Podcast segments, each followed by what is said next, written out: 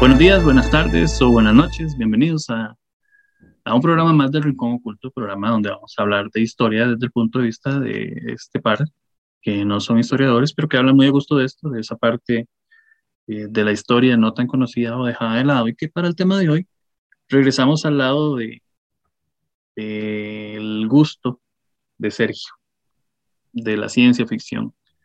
Eh, yo soy Luis y del otro lado de la llamada se encuentra Sergio el co-conductor de este programa, al que le doy la bienvenida en este año 2022. Eh, feliz inicio de año, al menos en el aspecto del programa, ya que estamos, ¿qué es? 21 de enero.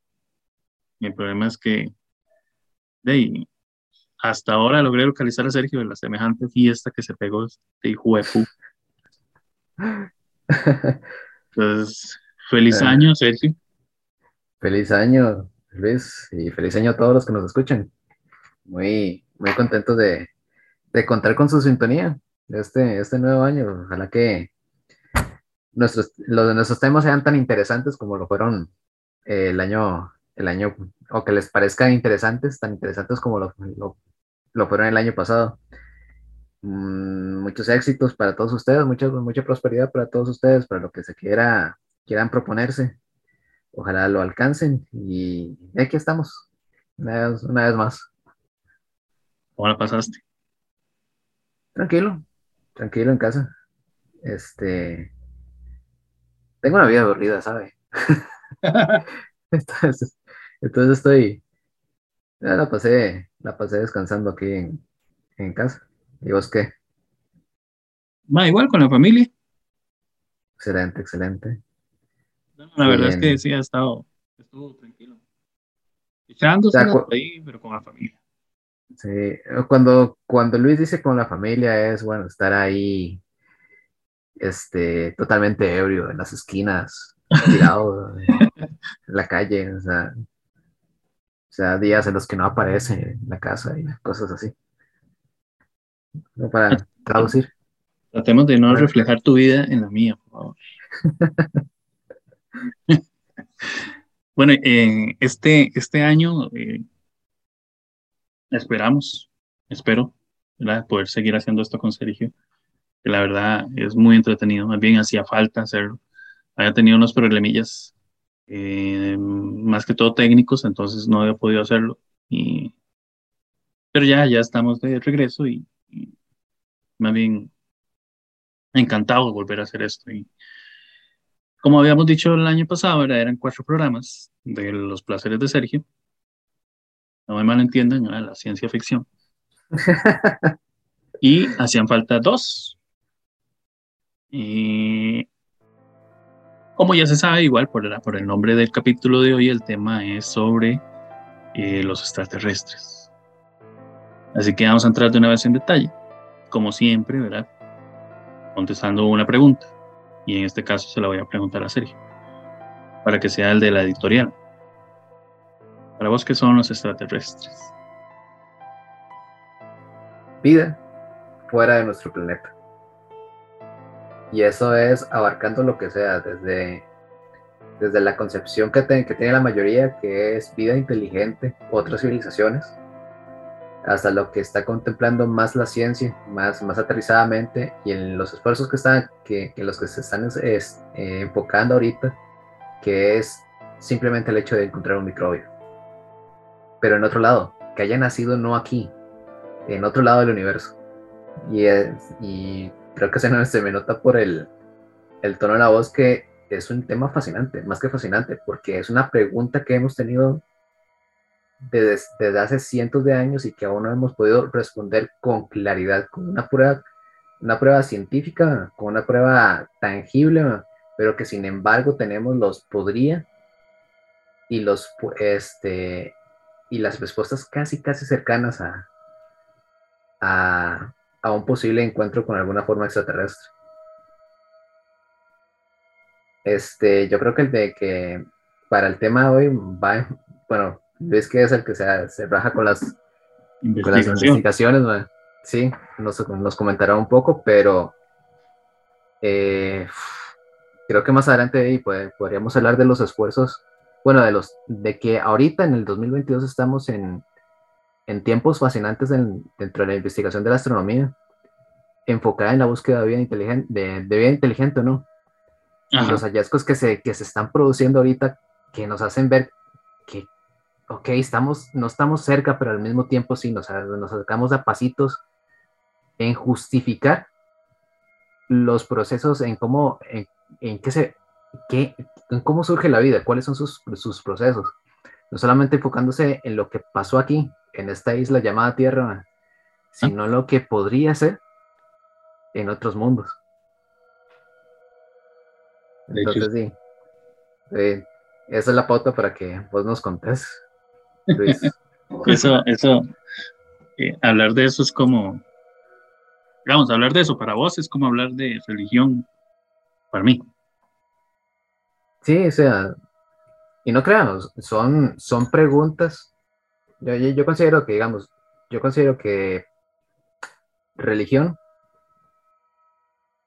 eh, lo que son temas de espiritualidad, tanto tanto como los temas de cuestionamientos acerca de, vida más allá de la Tierra, son preguntas muy añejas dentro, del, dentro de la humanidad. O sea, tocan muy profundamente esa, ese como hilo de, de, lo que realmente significa ser un ser humano. O sea, de lo que nos, nos hace cuestionar cuál es nuestro papel aquí en la vida.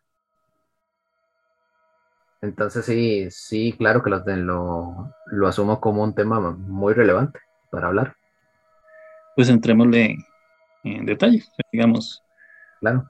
Mm, o sea, casi siempre que, esta pregunta de qué son los extraterrestres siempre va acompañada de, de, la más obvia de todas, la cinematográfica.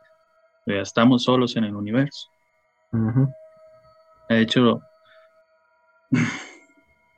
aún no se tiene, ¿verdad? Evidencia clara y concisa de que existen seres extraterrestres. Sin embargo, sí han habido varios avances científicos que apoyan firmemente al menos la existencia de otros posibles escenarios para la vida en el universo, o sea, otros posibles planetas. Entonces se dice que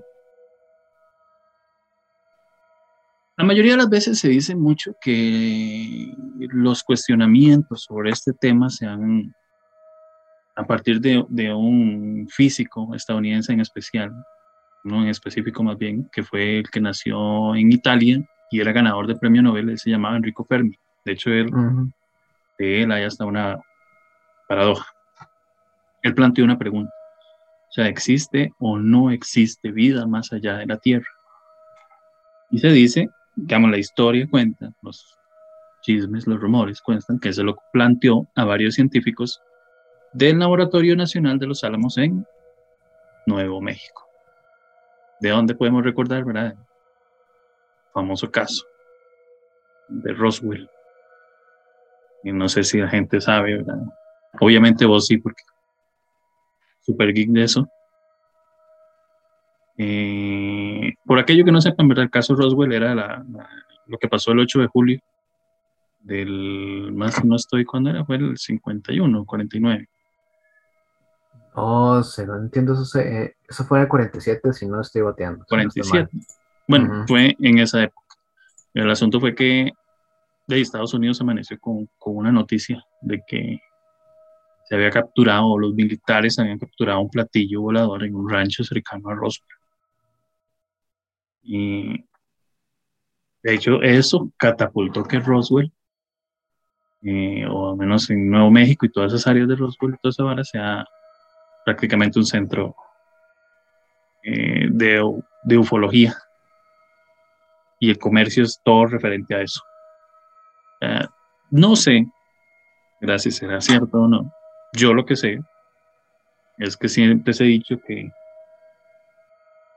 el asunto fue más que todo como, como, según lo que yo sé, ¿verdad? Voy a hablar claro, según lo que yo sé y lo que he leído, se decía que no eran restos de platillos voladores, sino que eran restos de un reflector. O sea, era un radar estático que el gobierno estadounidense había colocado. Entonces, la idea de, de decir que había sido una nave ocultaba un poco las intenciones del gobierno estadounidense. O sea, se supone que el, proyecto gubernamental de Estados Unidos se llamaba, si mal no estoy, Mogul, y era para espiar a Rusia. O sea, en ese momento, ¿verdad? Eh, se venía dando mucho lo de la escalada nuclear y todo ese tipo de cosas, entonces, Estados Unidos necesitaba saber cómo estaba el asunto. Entonces se dice que ellos tenían radares en, globos aerostáticos que volaban eh, bajo y no eran detectados por los radares del, entre comillas, enemigo. Y igual, ¿verdad? En eso estamos hablando de que esas épocas era la Guerra Fría. O sea, igual la Guerra Fría empezó hasta 1953, pero toda esa situación de ahí estaba así como en auge. Entonces se dice que en realidad ese, esos escombros o esas, esos restos eran específicamente las del globo aerostático. Obviamente, ¿verdad? O sea, que, si algo sabemos y algo estamos seguros es que el gobierno de Estados Unidos oculta cosas con otras cosas. Sí, y yo, obviamente, el decir que era un platillo volador era, era una cortina de humo. O sea, a, diferencia de lo que creen los, los ufólogos de que sí, que se, se estrelló un, plato, un ovni y que se rescataron este, entidades extraterrestres de, todo, de todo eso. La verdad es que lo más probable es que sea lo que vos decís o algún otra, otro tipo de proyecto. ¿Sí? Y lo más conveniente en el momento para ocultarlo fue, sí, fue un ovni, puesto que en la década, a partir de la década de los 30, 30 y 40 fue como el boom, la era de oro del, del fenómeno ovni. Ajá. Sí, de hecho, tienes toda la razón. Sí, sí, exactamente. Además que no, recordemos que el Área 51 sí, sí existe. Sí, sí es una base militar. Pero sí es una base militar y hasta donde se sabe son, es una base militar de pruebas aéreas. El asunto es que se, se, dice mucho también de que, que esta vara de este proyecto Mogul era, eh, estaba a cargo de la misma gente por decirlo así, de la misma gente que tenía el proyecto Manhattan. O sea, el proyecto Manhattan era... de la bomba atómica. Exacto. De las armas, primeras armas nucleares. Entonces, eso le dio como más, un, mayor respaldo a la idea de que sí era un, un globo aerostático. Obviamente, a partir de eso empezaron a salir muchas pruebas, eh, la, no sé, la, la, forma en que tienen eh, esa base militar específicamente protegida también ayuda mucho a, crear eh, la idea de que sí se tiene algo ahí. Las películas, o sea, todas las películas basadas en, en ovnis en Estados Unidos, al menos tienen algo que ver con esa parte, así sea hasta de comedia. Sí, claro. Y igual, el, misma, el mismo comercio, la misma gente, todo, todo se juntó para hacer que eso fuera más obvio. Hasta el mismo video de la, de la autopsia del extraterrestre. Oh, sí, qué gran bulo fue ese. Sí, eso fue. No sé, es, yo, yo recuerdo cuando yo vi ese video y yo estaba chamaco, y era impactante, o sea, usted dice, es un extraterrestre, o sea, no hay forma de quitarse. Está increíblemente bien hecho. Ajá. Y, y, yo te lo digo, o sea, cuando yo también lo vi, en ese momento no, no me acuerdo cuántos años tenía, era, era, era pequeño. Y no pude dormir esa noche. ¿En serio? Sí, me asustó horrores. Porque el bicho estaba muy bien hecho. era súper realista. Sí, sí, de hecho. y ver, ver, esa cosa, o sea, precisamente en, en, la parte en la que le, le quitan las, las membranas de los ojos, las membranas negras y queda, queda este bicho con los ojos en blanco volteados hacia arriba. Luego te le empiezan a quitarle la, la piel de la cabeza para diseccionar el cerebro. Ah, cuando le quitan la vara de los ojos. Sí. la membrana, una membrana que tenía rara. Sí, sí. Hasta en eso. O sea, el nivel de detalle que tuvieron para, para hacer a la criatura. Y, y además, bueno, vos que, que estudias este, cinematografía, pues estarás más culto más, y más, tendrás una, una, opinión más educada todavía, pero el detalle a la escenografía y el detalle al efecto de la cámara, el añejado de que se le hace a la toma para, para que pareciera sí. una... Ah, y eso que, eso que nosotros vimos, la década. Lo más seguro es que usted y yo lo que pudimos haber visto fueron unos segundos o unos minutos. Porque de hecho ese video dura 48 minutos. Sí, no, no, es que fue gracioso porque al menos aquí lo pasaron como un especial. Ajá. Y era un especial con ufólogos. Sí, sí. O sea, imagínense, imagínense que, que, eh, esa vara fue, si mal no me acuerdo, en el 95. O sea, era un mae de apellido Santilli. Santilli era creo Santillo, no me acuerdo. El asunto fue que el mae se lo vendió a cadenas estadounidenses. O sea, se lo vendió a cadenas de televisión internacionales y estadounidenses. Entonces, eh, ese, ese video fue emitido a más de 32 países. O sea, más de 32 países conocieron eso y luego, obviamente, empezó a, propagarse todavía muchísimo más. Eso ocasionó de, todavía más grande que, que la idea de, de, de, la, ¿cómo se llama esta vara? De Roswell fuera todavía más creíble. Claro. Y ese video es, es rajado, o sea, si, si, pueden buscarlo, si no lo han visto, porque no creo, pero si no lo han visto es porque son súper jóvenes. pero, pero sí, ese, ese video es, es bastante. O sea, digamos, eh, se supone que duraba 48 minutos. O sea, de hecho, hay una, hay una, es como, como decir un, un Snyder Cut. Hay uno que dice que duran 48 minutos y hay uno que se presentó que dicen que duraba 17 minutos. O sea, son dos. Pero el que yo vi, yo lo vi por tal vez cuestión de segundos. Y era impresionante. Obviamente ya luego se, de ahí se salió a la noticia de que era de que era fraude, ¿verdad? Pero siempre le queda a uno la idea de que puede que no, puede que sí. En este mundo todo, todo es muy fácil de, de enmascarar. De que ahí no se sabe. Pero bueno, si la pueden buscar, búsquenla, es muy interesante. Eh, ya regresando, eh, regresando a Fermi, eh, la pregunta más básica que él tenía, la pregunta que él surgió a partir de, bueno, lo que hizo que surgiera todo su argumento era de prácticamente eso, si, si hay extraterrestres, ¿dónde están?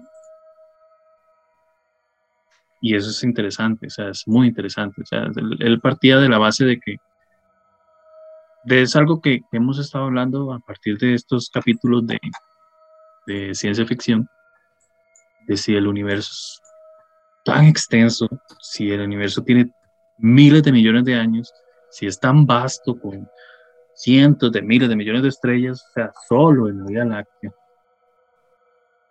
¿qué hace que este planeta y ni siquiera es el más grande, sea tan especial.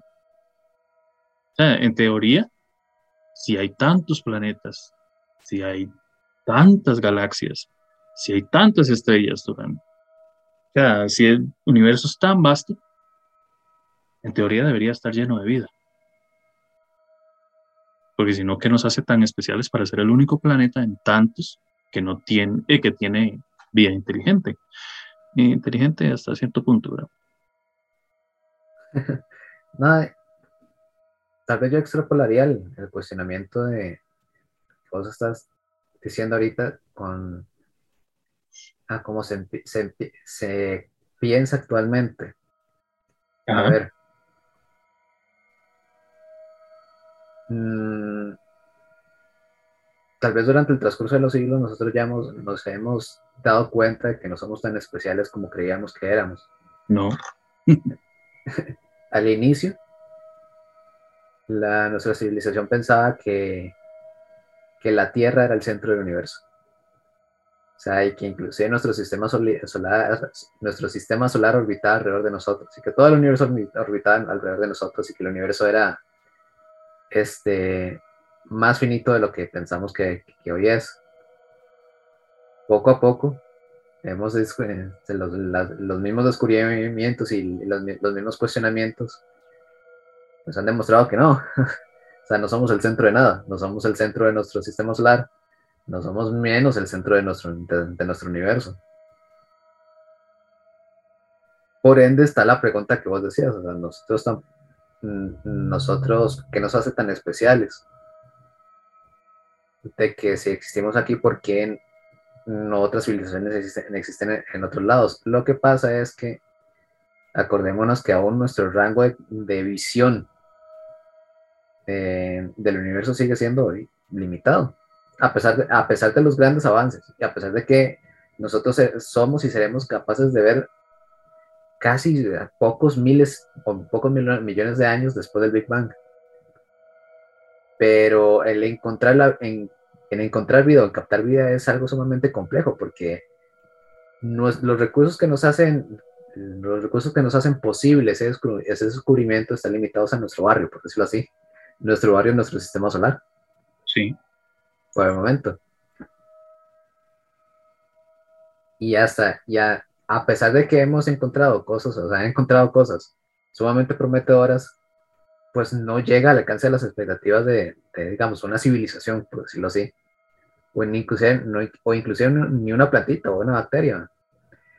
Eso es lo que hace, lo que hace pensar a los científicos que, ok, aunque no seamos especiales, en sí el proceso de la vida del universo sí es especial. No sucede en cualquier cosa, no sucede, no, no, sucede en cualquier tiempo y no sucede, no sucede en cualquier lugar. De hecho, los procesos en los que hacen que la vida sea viable son muy especiales y son muy, son muy específicos. Imagínate que ahorita se estaba escuchando en, uno de los, de los canales de, YouTube que, sigo de, de, esta astronomía y todas estas, cosas nerds.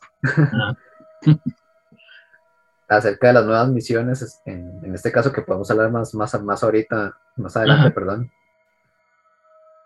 Y la expectativa de los, de los científicos acerca de que lo que pueden descubrir aquí a 20 años. Y decían que, bueno, lo que ya te había hecho, lo que ya te había dicho antes de todo lo que se ha descubierto hasta ahorita, incluyendo que ni siquiera nosotros somos el, el único sistema solar en, en, el, en, el, espacio, sino que hay más soles con más planetas, pero que aunque en alguno de ellos encontráramos las, los ingredientes de la vida, la química básica de la vida, no significa que se llegue a se llegue a desarrollar ahí. ¿Ves? Entonces siempre quedamos en un grado, en un, en un punto de incertidumbre. Si encontramos un mundo con las condiciones químicas, con las huellas químicas, no sé, de oxígeno, de, de carbono, de las partículas y de los y de la química básica que hace la vida posible, ¿qué garantiza que ese mundo en verdad tenga, tenga seres vivientes ahí? Porque imagínate que aún, aún, nos, aún dentro de nuestro sistema solar hubieron candidatos, más candidatos que la Tierra de, contener vida. O sea, se dice, se, se, dice que en algún momento Venus fue muy prometedor para la vida. Marte fue muy prometedor para la vida también. O sea, ya se sabe que en algún momento, y eso, ya, ya es ya ratificado, casi que ratificado por la comunidad científica, Marte tuvo agua y tuvo una atmósfera estable pudo haber sido una segunda tierra. Y no lo fue. Me explico. Imagínate que la misma zona, lo que llaman la zona de, de habitabilidad, que es este espacio específico que tiene que tener, o esta distancia específica que tiene que tener un, plan, un planeta con su sol o sus soles, que no es ni tan frío ni tan caliente como para que la vida pueda, pueda desarrollarse ahí, no es eterno tampoco. O sea, la, la, órbita de un planeta puede cambiar por diferentes circunstancias, o inclusive la misma estrella puede expandirse en su final de sus días y matar todo lo que está ahí, o eliminar las posibilidades de, futura vida en cuanto si el planeta se desarrolla. O sea, la misma Tierra tuvo procesos que estuvieron a punto de eliminar la vida antes de que apareciera acá. Entonces, yo siempre he tenido una pregunta. O sea, vos que sos un poco más he metido en esto de la ciencia ficción, a mí, y de la, de la ciencia, a mí, yo soy más de otro área, ¿verdad? Pero sí me llama mucho la atención. O sea, ¿qué tan, qué tan poco probable es que un ser, digamos, si usted me dice, es que en, Júpiter o en Saturno no hay las condiciones para que la vida crezca y todo eso, ¿por qué necesariamente tiene que tener las mismas condiciones para que la vida crezca como se ven en la Tierra?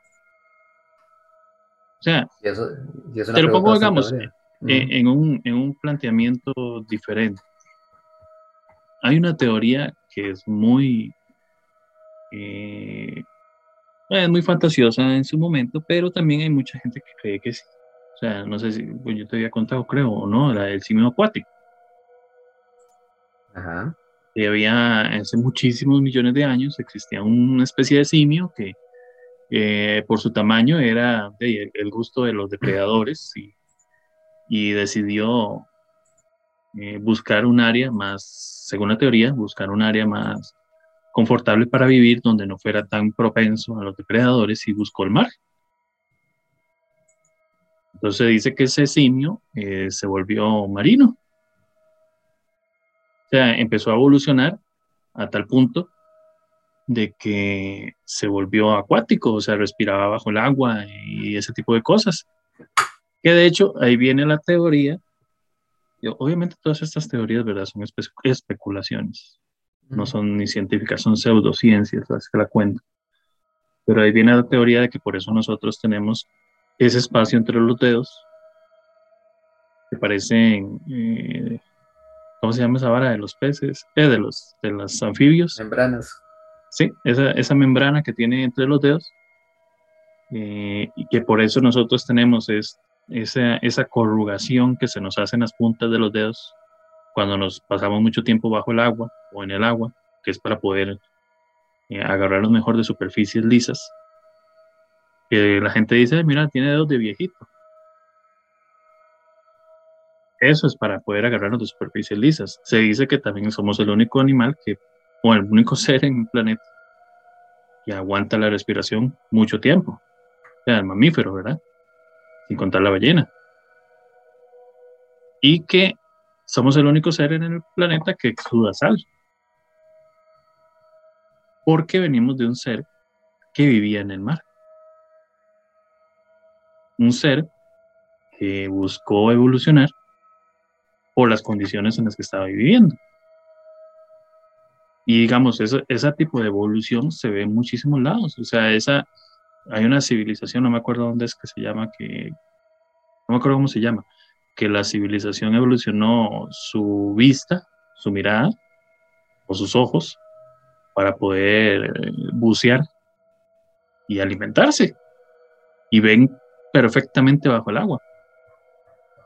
Entonces, eh, ¿cómo hacemos ¿Cómo hace uno para pensar o para creer que necesariamente en un planeta que no tiene las mismas condiciones que tiene planeta Tierra, que permitieron la evolución de hace más de 4 mil millones de años,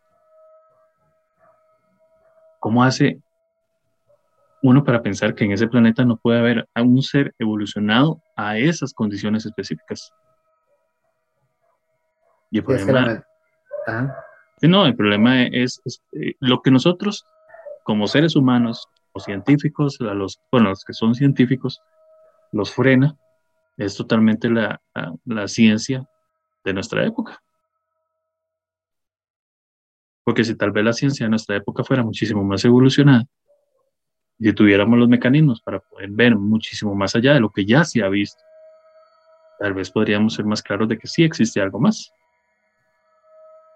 no necesariamente con las mismas condiciones físicas que tenemos nosotros. Es más, usted lo ve hasta en las películas. O sea, perdón por meter películas, pero yo soy así. usted lo ve en las películas, o sea, la mayoría de la gente que se mete tal vez a, un planeta va con su casco. Y el ser que vive en ese casco no anda, en ese planeta no anda casco. Y eso quiere decir que ese ser evolucionó a las condiciones de ese planeta, condiciones que no tiene el mismo ser humano, que por eso usa casco. Entonces son muchas probabilidades. Sí, científicamente, y, y, perdóname, científicamente siento yo que, no sé, eh, desmentir una teoría solo porque eh, creo yo que así debe ser, es un poco egocéntrico, ¿no? Siento yo, ¿verdad? Vos que, vos que conoces más de esta área. O sea, son dudas que es, es la misma historia que cuando yo hablo de religión. O sea, surgen dudas por todo lado. Con la ciencia, a pesar de que la ciencia tiene su, su base práctica y su base teórica y tiene sus fundamentos específicos y muy bien hechos, muy bien planteados, igual hay dudas. Sí, no, es, es que, ¿quién ha dicho que la, que la ciencia no se basa en eso? También son, son dudas y son especulaciones. de hecho, la ciencia se basa en eso, si no, no. Exactamente. Lo que pasa es que se someten a comprobación y a, y a, sentido crítico. Hasta que algo no, no demuestre con pruebas, con hechos irrefutables, de que una, digamos que una teoría funciona como, como se fundamenta, como se dice, y se convierte en ley, pero por el resto es especulación. Ah. Pero eso lo que me gusta pensar es que es una especulación más educada. O sea, no cae dentro de, no caería tal vez dentro de la superstición, que es otra cosa, puesto que, ok, las supersticiones muchas veces, en este caso las creencias, no están, muchas veces no se someten a, a prueba, porque son asuntos de fe. Entonces, los asuntos de fe no se someten a prueba según los creyentes, porque ya ya de par para ellos funciona como, como le dicen y punto. No hay, no hay un verdadero, ¿cómo te digo? Un espacio de crítica o de cuestionamiento acerca, acerca de la misma. En la ciencia sí, y es constante. Sí. O sea, yo, como estamos hablando alguna vez, hace poco, que, o sea, que cada, que cada, que cada semillita de, descubrimiento se somete a lo que se conoce como, como cuestionamiento de pares. Que es, ok, mi estudio tiene que someterse a otro equipo científico para que lo corrobore. O sea, y no importa si yo tenga pruebas sólidas, si, es, si este otro equipo, si estos otros otros equipos descubren más pruebas que más bien me, me, derriban los papeles, estos papers que yo saco de, de mis estudios, y pues no, no va. Y en el caso de, el caso de la vida inteligente no, sucede lo mismo, o sea, todo esto se tiene que someter a comprobación. Y el problema es que no, no tenemos la evidencia como tal que nos compruebe si hay algo hay, hay, hay, alguien afuera. Y es porque nuestros recursos siguen estando limitados, como vos decís.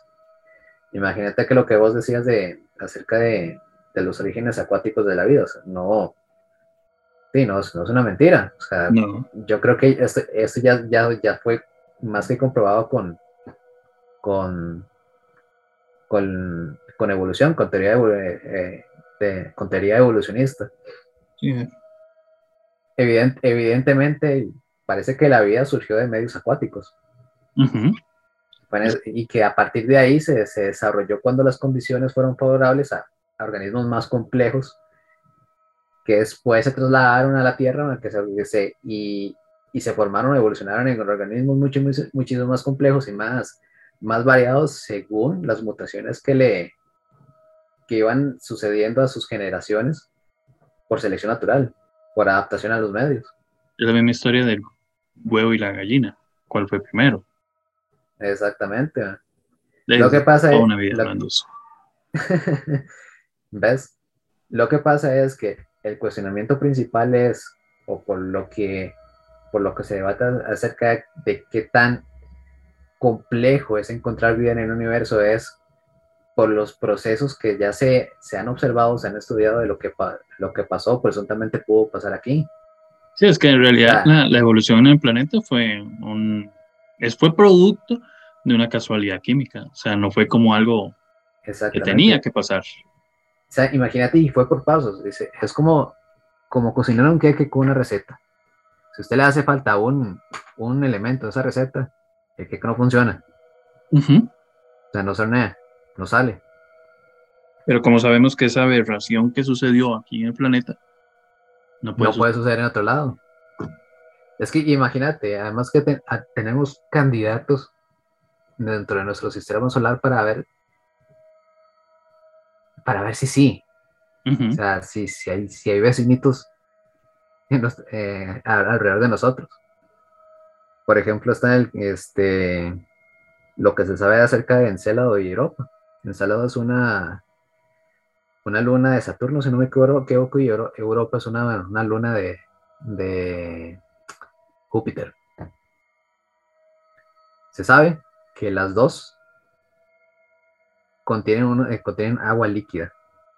O sea, y las dos tienen un océano de agua líquida debajo de una, de una capa muy gruesa de hielo. Y en el caso de Encelado, yo, creo que es Encelado. En alguna de, en alguna de las dos pasa y me disculparán el, el patinazo.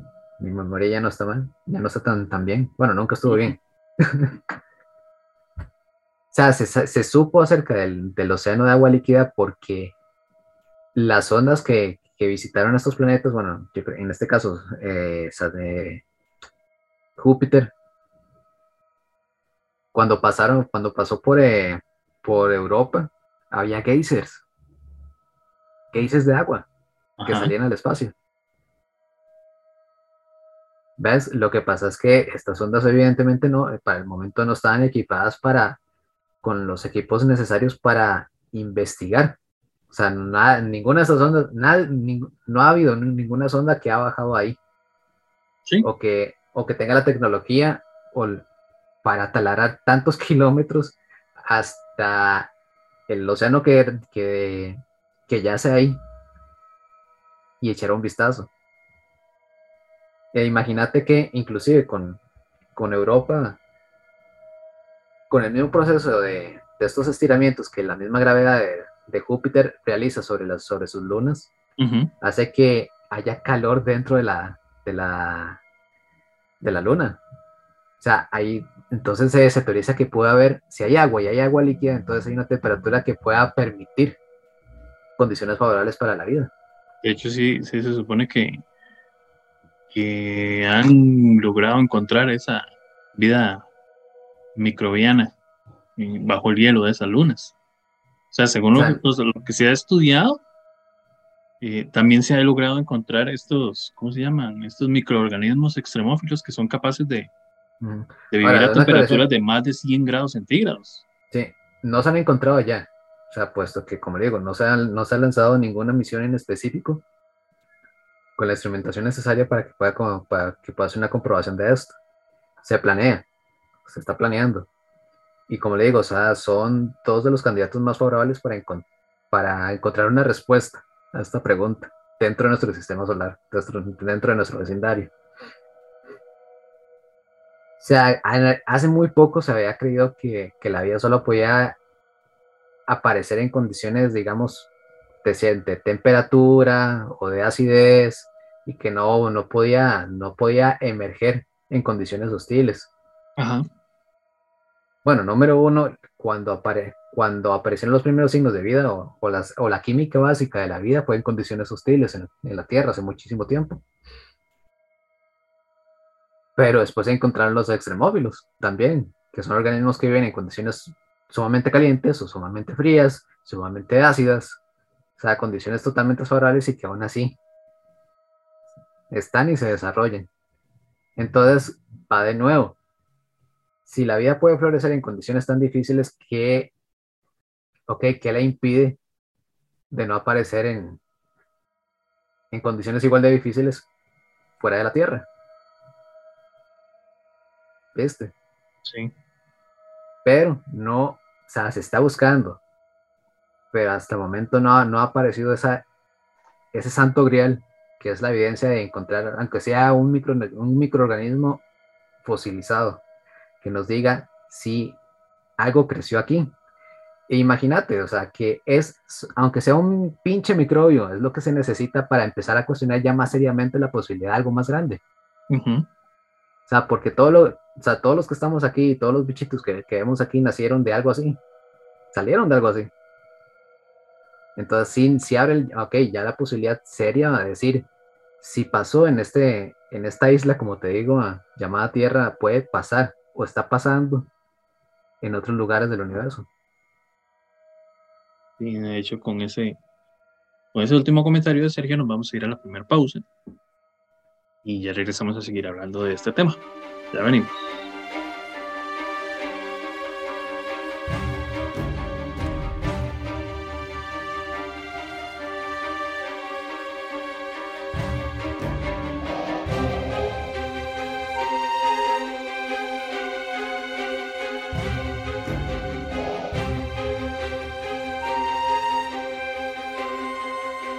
Bueno, regresamos para la, segunda parte del programa. Y con el último comentario de Sergio, vamos a, empezar a hablar. Eh, bueno, habíamos hablado específicamente de Fermi, que fue más o menos el que nos, al menos a nosotros en este programa, el que nos inició a hablar sobre este tema. O sea, la idea de él era más que todo, ¿verdad? De, si, si, por qué si las civilizaciones extraterrestres son o existen, ¿por qué no hemos contactado con ninguna? O sea, esa era la pregunta, o sea, más que todo. De palabras menos, palabras más. Eso nos llevaba a, a una famosa ecuación. Yo sé que Sergio debe saber. A la ecuación de Drake. La ecuación de Drake, que yo que no conozcan, eh, fue creado por un man que se llamaba Frank Drake, por un científico que se llamaba Frank Drake. ¿Qué hacía esta ecuación? Lo que hacía era estimar la cantidad de civilizaciones en el universo. O sea, eh, eh, esta ecuación, ¿verdad? Ha sido, eh, ha sido manipulada muchísimas veces, modificada muchísimas veces, y la más actualizada nos dice que al menos en nuestra galaxia deberían de haber al menos 33 civilizaciones. El problema es que no se ha detectado ninguna.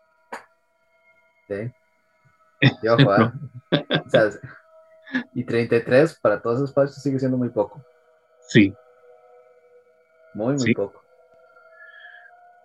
O sea, digamos, es, ese cálculo es en base a, o sea, ciertas cifras como decir eh, eh, el ritmo de la formación de las estrellas adecuadas, ¿verdad? Para la vida, el número de planetas en la zona, eh, factores como no sé, la aparición de vida. De hecho, hay una vara que se llama, eh, no me acuerdo cómo se llama, pero era una especie como de, de, idea, de teoría, de por qué no habíamos detectado ninguna, y era por la vida inteligente. O sea, se supone que decía que, eh, vamos a ver, para ver si me acuerdo, se supone que decía que, no podíamos eh, encontrar vida vida extraterrestre, eh, porque la vida inteligente siempre termina de autodestruyéndose a sí misma, antes de que encontremos la tecnología para comunicarnos con otras vidas inteligentes. Y eso es cierto.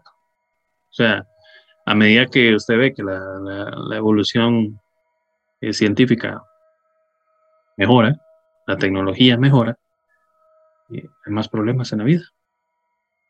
Científicamente es una bendición, pero generalmente en el mundo es un problema. Y usted lo ve ahorita con la pandemia. La pandemia aparecen vacunas para mejorar a la gente, eh, para ayudar a la gente, y es un desmadre. Aparecen vacunas para otra cosa y es otro pleito. Aparece esto para otra vara y, o sea, eso me llamó mucho la atención porque tienen prácticamente toda la razón. O sea, a medida que nosotros mejoramos, también nos autodestruimos. Porque se supone que, más, como lo que estábamos hablando con el proyecto Manhattan, el mismo Oppenheimer decía que, que él mismo se dijo el destructor de mundos. Él mismo se autocriticó por haber creado la bomba nuclear. Entonces, puede ser cierto. O sea, si, hemos hablado de ciencia ficción, en ciencia ficción podemos hablar de los, de los mundos paralelos. Tal vez debe haber algún mundo paralelo en el que ya hemos contactado con un montón de extraterrestres. Como en las películas, ahí andan en la calle como nosotros. Es que no es tan fácil, mi estimado. Yo sé que no es tan fácil, pero, o sea, si estamos hablando de ciencia ficción, todo es fácil. Pero ya en el sentido de ciencia, ciencia, ¿por qué tiene que ser tan difícil? O sea, yo lo veo. La, la, realidad es más decepcionante. Sí, yo lo veo, pero usted, lo ve en la realidad, esa, es a lo que vamos. O sea, yo, usted lo ve en la realidad del científico que tiene cierto recurso, así sea el último, pero tiene cierto recurso. O sea, no es el mayor recurso. Porque tengan por seguro que en un año va a tener un recurso todavía más extenso. ¿Me entiendes? Sí. Entonces, es algo que a mí me llama mucho la atención, o sea, el hecho de, de, de ver algo tan extenso, de millones de millones de kilómetros, de millones de, de miles de millones, tan extenso, tan vasto, y que solo este planeta tenga vida. Y que usted me llegue a decir, bueno, no, que la ciencia llegue a decir que ha encontrado vida extraterrestre, pero son organismos, mi, o sea, son organismos muy pequeños en nada comparados con nosotros. Eso es un toque difícil de creer. O sea, si usted es una persona que por lo menos como yo cree en que sí debe existir vida extraterrestre, es un poco complicado pensar que viendo bailes en TikTok no haya vida más inteligente fuera de aquí. ¿Me entiendes? Es para, digamos, para una persona que tal vez no es, digamos, como para mí, que yo no soy eh, tan seguidor de la ciencia como vos, es un poco complicado pensar en ese tipo de cosas. O sea, digamos, y el problema, el problema radica de mi parte eh, en una persona que quiere creer. Yo soy específicamente como el, el póster que tenía Fox Mulder. Fox Mulder. No, I want to believe. yo soy ese mae, yo soy Fox Mulder, solo que no soy agente del FBI. yo quiero una chema con esa vara y Buena idea, me acaba una buena idea. Sí, voy a mandarme a hacer una camisa con esa Sí, somos dos, a veces. No va a ser. Yo sí soy que... esa idea, man. Yo sé que este, este, lado científico eh, o este programa también es totalmente tuyo, porque usted sé que conoce esta vara. O sea, yo conozco hasta cierto punto, pero usted sí está más sumergido en esa área. Pero para mí, digamos, en el área de la persona que cree, que quiere creer, lo ve tan ridículo pensar que en tan vasto, tan, tan, tan vasto universo y tantas galaxias que existen, solo este planeta tenga vida. Sí, no, y, yo lo entiendo. Yo lo entiendo. Y, esa parte, yo, yo, quiero, yo quiero creer, usted, usted piensa que los astrofísicos y, todo, y toda la comunidad involucrada eh, no, está, no está lo mismo, que no quiere creer. no, yo sé que sí, porque si no, no, habría tanto esfuerzo por buscarlo. Exactamente. Pero si, digamos, si, usted lo ve sin, sin, desde un punto de vista eh, sin pruebas, sin, sin, ciencia, o sea, es un poco ridículo pensar que haya tantos planetas y solo nosotros. O sea, ¿qué nos hace? O sea, esa es la pregunta pesar de que la, la pregunta de ¿existe vida extraterrestre? la inició un científico, la inició una persona que conoce sobre ciencia, que conoce sobre ese tipo de cosas, además de que tiene un premio Nobel, bueno, eh, ya murió, me imagino. La idea de qué nos hace tan especiales es algo todavía más impactante si llegáramos a encontrar durante, no sé, si a lo largo de los años nos diéramos cuenta de que solo somos nosotros en las galaxias, en todas las galaxias, solo existimos, existimos nosotros como vida inteligente, la mayor pregunta que va a surgir después es, ¿qué nos hace tan especiales para ser solo un planeta en tanto y solo nosotros? Vamos a pasar de qué nos hace especiales. Ya no lo pensamos así. O sea, yo creo que ya la, la, civilización pasó, pasó de ese, de ese esquema de pensamiento porque entre más se ha, entre más ha investigado, más se ha descubierto y menos, menos bien nos, ha hecho nuestra autoestima o nuestro ego, por decirlo así. O sea, ¿cuál, imagino, yo no sé, me imagino el, el sentimiento de los, astronautas del, de, del Apolo 11, en 1969. sea, la primera tripulación humana que vio a la Tierra tan lejos. O sea, como un pequeño punto azul en una inmensidad de nada. Y, y en ese escenario somos así de especiales, o sea, un pequeño punto de vida en medio de, de un gran universo estéril. En, en parte no nos hace especiales, o sea, no, nos, como dije antes, no nos, no, nos, no nos hace el dueño de nada, ni el centro de nada, y al mismo tiempo sí nos hace especiales, porque en tanta vastidad y, y estamos aquí, y somos un fenómeno raro. O sea, la vida es un fenómeno raro. No es tan, no es tan floreciente como, como queríamos, pensado queríamos creer antes, o, o, ahorita inclusive. O sea, lo que, vos, lo que vos decís, la misma imposibilidad o lo que cuesta contactar, encontrar lo más básico de la vida, por decirlo así, o encontrar los ingredientes. tenemos los ingredientes, han encontrado los ingredientes, pero la, la chispa divina que que se puede considerar como vida no la hemos encontrado. Ahora, mucho menos con, con, con civilizaciones, porque nuestro problema es la distancia. Y nuestro recurso es la distancia. La distancia es enorme. Imagínate, imagínate que inclusive todo el filtro, todos los filtros que te debe pasar la vida para que logre avanzar hasta un punto en el que, en el que logre denominarse como civilización. Para empezar. Y de nuevo, volvemos la vista a nuestro planeta. Aquí sufrimos cinco extinciones masivas. Ajá. Ya vamos por la sexta. Exacto, nosotros somos el producto de una de, una de esas extinciones. Valga, valga la aclaración también. O sea, seremos la causante de la sexta, de la sexta probablemente. Sí. Y es que no está allá. Yo, yo soy honesto, yo cuando veo ciertas cosas de esta, comillas, vida inteligente, yo estoy sentado en uno, yo digo, man, en cualquier momento viene ese meteoro. Yo estoy así como esa, esa cinta de, de, DiCaprio. En cualquier momento usted ve dónde viene la vara. ¿eh?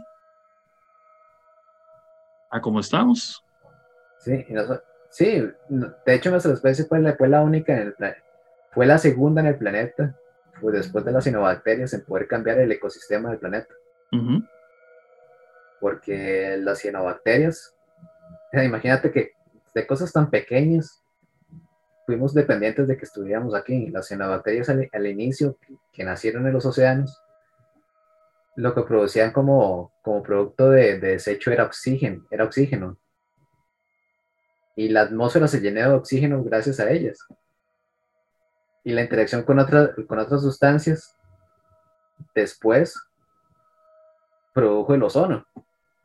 Y sin el ozono no hubiera sido posible que la vida del, del mar hubiera migrado a la Tierra decía, como te dije, es una receta, si alguna de esas cosas no, no estaba ahí, no iba a funcionar. O no, o no avanzaría de, forma tan compleja como lo ha hecho hasta, hasta el momento. Puede que este proceso haya iniciado en otros mundos y haya quedado a medias. ¿Me explico? Puede que en este momento ah, ya haya mundos que estén en, en la mitad de ese ciclo puede ser que tal vez hayan otros mundos que ya tengan una civilización, una civilización y que no haya sido tan avanzada, que no esté tan avanzada, que no sé, que estén en el medioevo o estén apenas entrando en la era industrial, me explico. Ya vayan por su doceava extensión. Ajá.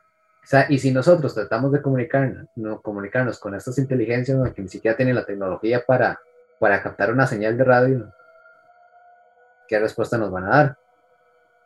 O al contrario, Imagínate que haya existido alguna, alguna civilización que haya superado los obstáculos de, su infancia y de, su adolescencia, por decirlo así. Que haya logrado prevalecer ante, ante la guerra, ante el odio, ante la injusticia innata de su raza, de sus errores, de su juventud como civilización, y haya podido progresar hasta un, hasta un punto de, inimaginable en tecnología. Y que hayan lanzado esa señal en un punto en que nosotros no hayamos podido, podido escuchar porque no teníamos la tecnología, porque estamos apenas caminando en dos, en dos sobre dos pies. Y es que en esos, En eso tienes toda la razón. O sea, es que eso nos lleva a otra idea. O sea, me lleva a otra idea. O sea, cómo. Eh, vamos a ver, nosotros tenemos en este momento capacidad de recibir señales de 100 años luz. O sea, de aquí a 100 años luz es demasiado poco. Entonces, poco. ¿cómo, cómo no podemos hasta pensar, hasta surge la idea, o sea, de que eh, no hemos visto nada de ellos porque están en otro sitio, en otro tiempo, en otro espacio, así tipo Asimov, tipo Isaac Asimov. Puede ser que estén en otro tiempo, en otro espacio, o sea, por eso no hemos ya podido contactarlos. O, que ya fueron. O que ya fueron. Que, ya fue su tiempo y ya no están más. Porque esa es otra, o sea, si recibiéramos una señal de un planeta en otra galaxia, eh, ténganlo por seguro que la señal que recibimos no va a ser eh, como si nos estuvieran llamando en ese mismo momento. Tal vez si esa civilización que nos mandó la señal ya murió. Bueno, tal vez no, ya murió. Porque acordémonos, que al igual que la luz, la señal, por ejemplo, señales de radio, radiofrecuencias, son ecos, son ecos de, de un tiempo pasado. Nosotros vemos una, no sé, se dice que si nosotros, por ejemplo, si nosotros vemos una estrella, nosotros vemos la imagen de, esa estrella hace 100 millones de años. No es una, no es una imagen actual. O sea, lo, mismo que la, digamos, con esos mensajitos de botella entre planetas. Sería exactamente igual. O sea, si una, si una civilización, civilización que pongámonos objetivos, está a 140 años luz de acá, manda una señal, nos tomaría responder otros 140 años para que ellos la, la, la escuchen. ¿Eh? además, es otra cosa. podríamos estar. Dime. Sí, tomando en cuenta que las señales, las señales de radio sí, sí, sí es cierto, prevalecen y pueden, pueden viajar grandes distancias, pero se degradan también. ¿Me explico? Entonces puede que lo que lo que se reciba no sea un mensaje completo, sino fragmentos de estos. Entonces, hasta, hasta hay una idea, hay una de teoría podríamos estar eh, rodeados, el planeta rodeado de señales de otros planetas, pero la tecnología de nosotros es tan pobre que no la, recoge, no la recoge. Entonces, somos detectados. sí, o, es que mira, inclusive no es que nosotros no tengamos oídos. O sea, por, e, por eso están por eso, por eso parte de la, del trabajo de los, de, los radiotelescopios, perdón, o sea, se inclina a la búsqueda de, de vida inteligente. Las huellas tecnológicas, que es, es, el término. Pero ¿cómo podemos comparar una, una, inteligencia de nosotros y, digamos, tal vez comparar la inteligencia de alguien muchísimo más evolucionado. O sea, no va a ser la misma, la, misma frecuencia. Puede que sí. O sea, imagínate que una civilización que esté buscando contactarse con otra va a pensar en segundos desde, nuestro lado, ¿verdad? Pero ¿cómo va a pensar que la, que la, civilización que está recibiendo sus señales igual de evolucionada que él? Mm, pero es que, digamos, el, habría... Es, que vamos a lo mismo, digamos. Ah, así, no, contésteme algo. Contéstame algo. Ah. Vos que sos científico. Hoy, nada que ver. Sí, la, la frecuencia con la que se mandan señales de aquí es la frecuencia que tenemos aquí. No podemos mandar una más evolucionada. No, es que, a ver. Entonces, ¿qué pasa si, si una civilización en otro planeta nos manda su frecuencia evolucionada? Mucho más evolucionada que, la de nosotros. No es por cuestión de, frecuencia evolucionada. Nosotros más, las radiofrecuencias son recursos naturales. No son creados por, las civilizaciones. Ok. O sea, hay radio, las estrellas emiten radiofrecuencias, los planetas emiten radiofrecuencias. Sí, pero digamos, en, la mayoría de, los, de los tratados, de la forma en que ha tratado el planeta y los científicos de comunicarse con otros lados, ha sido mediante sus medios. Sí, pero es que serían los medios básicos que uno interpretaría que una civilización lo suficientemente inteligente podría medio entender. Y es que esos son matemáticos. por encima de nosotros. Sí, o sea, son matemáticas. Por encima de nosotros. No, imagínate, es que imagínate, se dice que el lenguaje, el lenguaje universal entre especies sería matemáticas. Nos hablaríamos con matemáticas. No tenemos otra forma. Las matemáticas son, universales. Es la forma de entender el, universo a través de las matemáticas. Entonces nosotros no le enviaríamos un mensaje diciendo hola tal vez mediante radiotelescopio, pero sí les mandaríamos una codificación básica matemática con que suponga algún tipo de mensaje que ellos puedan interpretar y que después nos puedan responder de la misma manera. Interesante. O sea, de la forma más básica posible que entre especies podrían comunicarse. ¿Me explico? El problema está en que ese mensaje logre sobrevivir la, la distancia. ¿Ya? Y que inclusive este mensaje pueda ser, puede ser atrapado, por decirlo así, detectado, siendo filtrado por la misma, este, por la increíble cantidad de, de, interferencia que la misma tecnología de la civilización que lo recibe, lo recibe eh, pondría como muro ante ese mensaje. Y eso está pasando ahorita con la Tierra. Imagínate que se han, se han encontrado varias señales prometedoras, por decirlo así. Y se han tenido que, descartar bajo un fuerte escrutinio y un fuerte estudio. Porque lo que imposibilita o dificulta muchísimo la tarea, la tarea del, equipo científico de detectar de dónde carajo viene esta señal es la cantidad de ruido de toda la tecnología que está alrededor de la Tierra. O sea, tenemos ya internet satelital, tenemos wifi, tenemos radio, señales de televisión, toda esa carajada hace un ruido increíblemente enorme de todas las señales que vienen del espacio. Y han, y han habido inclusive falsos positivos de señales que, pues, que, se creía que posiblemente provenían de, de, otros sistemas, de otros sistemas cercanos, pero que al final terminaron siendo parte de interferencia de nuestra propia tecnología. Si nosotros sufrimos eso, ellos también. Interesante. Sí, está interesante.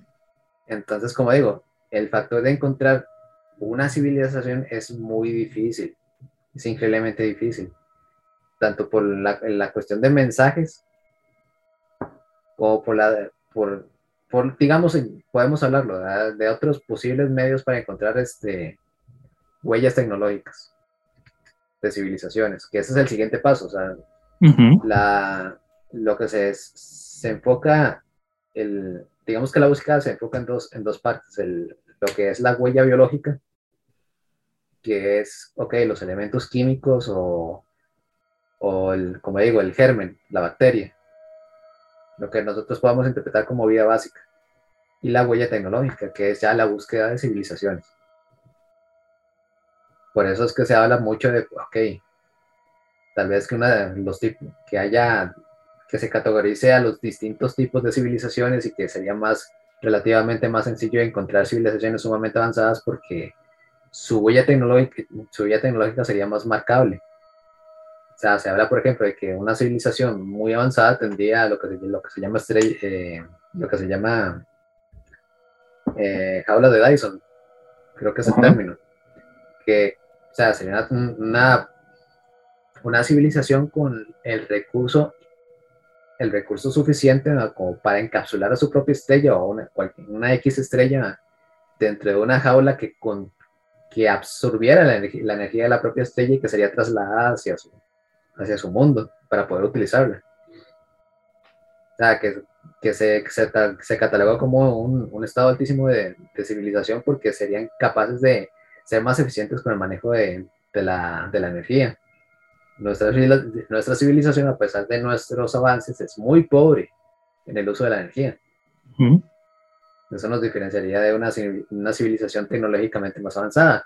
Si existiera una de estas, de estas posibles esferas de Dyson, podríamos observarla porque, digamos, somos capaces de, okay, de observar una estrella y de identificar su, su nivel de brillo, si, De hecho, se encuentran exoplanetas así. Cuando el, cuando la, el brillo de una estrella eh, disminuye y aumenta con cierta, digamos, con cierto ciclo de, tiempo regular, fuera de, fuera de que sea, no sé, una, una estrella de neutrones o algo así, es porque posiblemente hay un tránsito enfrente de esa, de esa estrella, que son, que así es como, así es como se descubre, o es una forma de descubrir planetas. Pero si resulta que estas intermitencias de luz fueron causadas por una megaestructura que está alrededor de la estrella, y que se lograra comprobar que, que realmente es una megaestructura, tendríamos una, una, una, evidencia de huella, de huella tecnológica de otra civilización. O, hablando, de, hablando del tema de moda, hace poco, bueno, el 25 de diciembre se lanzó el telescopio James Webb. Ese es, el, es uno de los proyectos más ambiciosos que ha tenido la NASA. Eso es una, un proyecto entre la NASA y la ESA es la, la equivalente de la NASA, pero de la Unión Europea. Es un telescopio. No, no ve en el espectro de luz visible, ve en el espectro de, luz infrarroja. Pero ese aparato nos va a dar la capacidad de, de, ver lo más lejos que el hombre ha podido llegar, llegar a ver en el transcurso de su historia. O sea, vamos a ser capaces de ver pocos miles de años, pocos miles de millones de años después del Big Bang. Vamos a ir muy, muy lejos.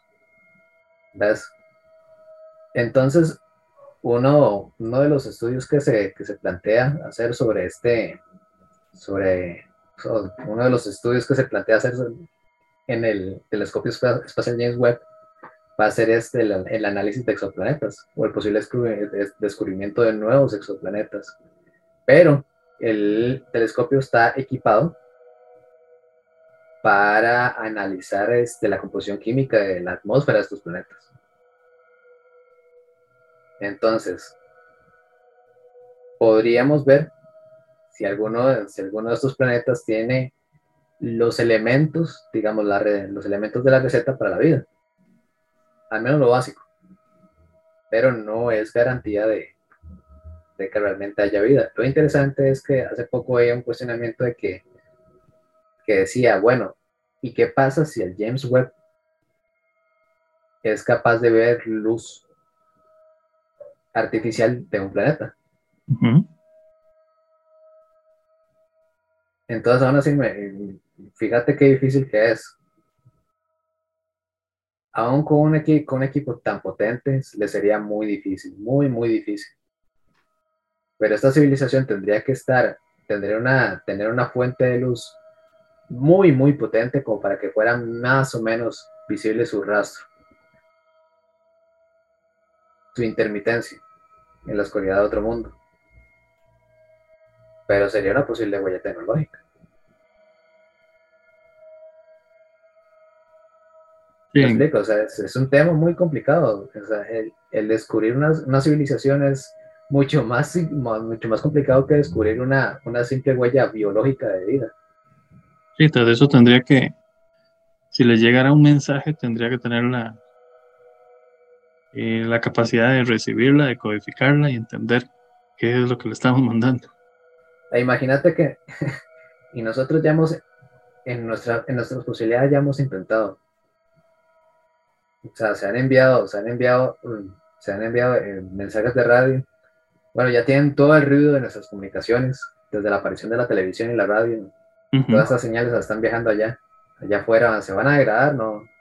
Puede que ya nadie las escuche entre la distancia, pero están ahí. Tenemos ahí el, este disco que, que pusieron los, los científicos junto con Carl Sagan y la Voyager 1 Creo que la 1 y, la y la 2 tienen ese, disco de oro que contiene información decodificada de, de que estamos acá, de dónde estamos. ¿Alguien la va a hallar en el futuro lejano? ¿Quién sabe? Tal vez no. Hacemos el intento, pero... Eh, seguimos siendo islas entre, en medio del océano cósmico. En el Voyager era, y en el... La Voyager 1 y 2, sí.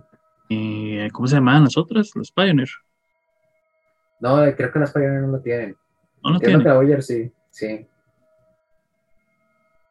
Los Voyager sí. Que, que de hecho estaba, hace poco estaba viendo que, no sé si será cierto, bueno, no me crean mucho de lo que hablo, ¿verdad?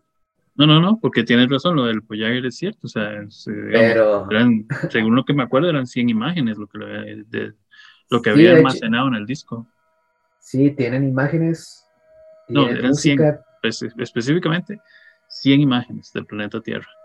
Lo que si no me acuerdo es de la música. ¿Qué eh, música era más bien? Eh, tipos de música, tienen mensajes en, varios idiomas. Pictóricamente tienen este, la representación de cómo somos físicamente, un pictograma de, de nuestro sistema solar y de dónde estamos. Sí, hasta una obra de arte. Sí, y lo curioso es que, eso es lo que te iba a comentar, que, que hay una descripción de un, ah, no sé, un, una gráfica cerebral de, de una mujer enamorada. Ah, ¿en serio? Sí. O sea, como, en gráfica se ve el enamoramiento humano y está ahí. ¿Y cómo se ve? Es posible, o sea. Sí, sí, o sea, no me he enamorado, dice Sergio. Ah, y sale, ah, sale la, la, fucking gráfica. Qué bonito. Pero imagínate, o sea, esos son los, esos son los esfuerzos que podemos hacer en este momento.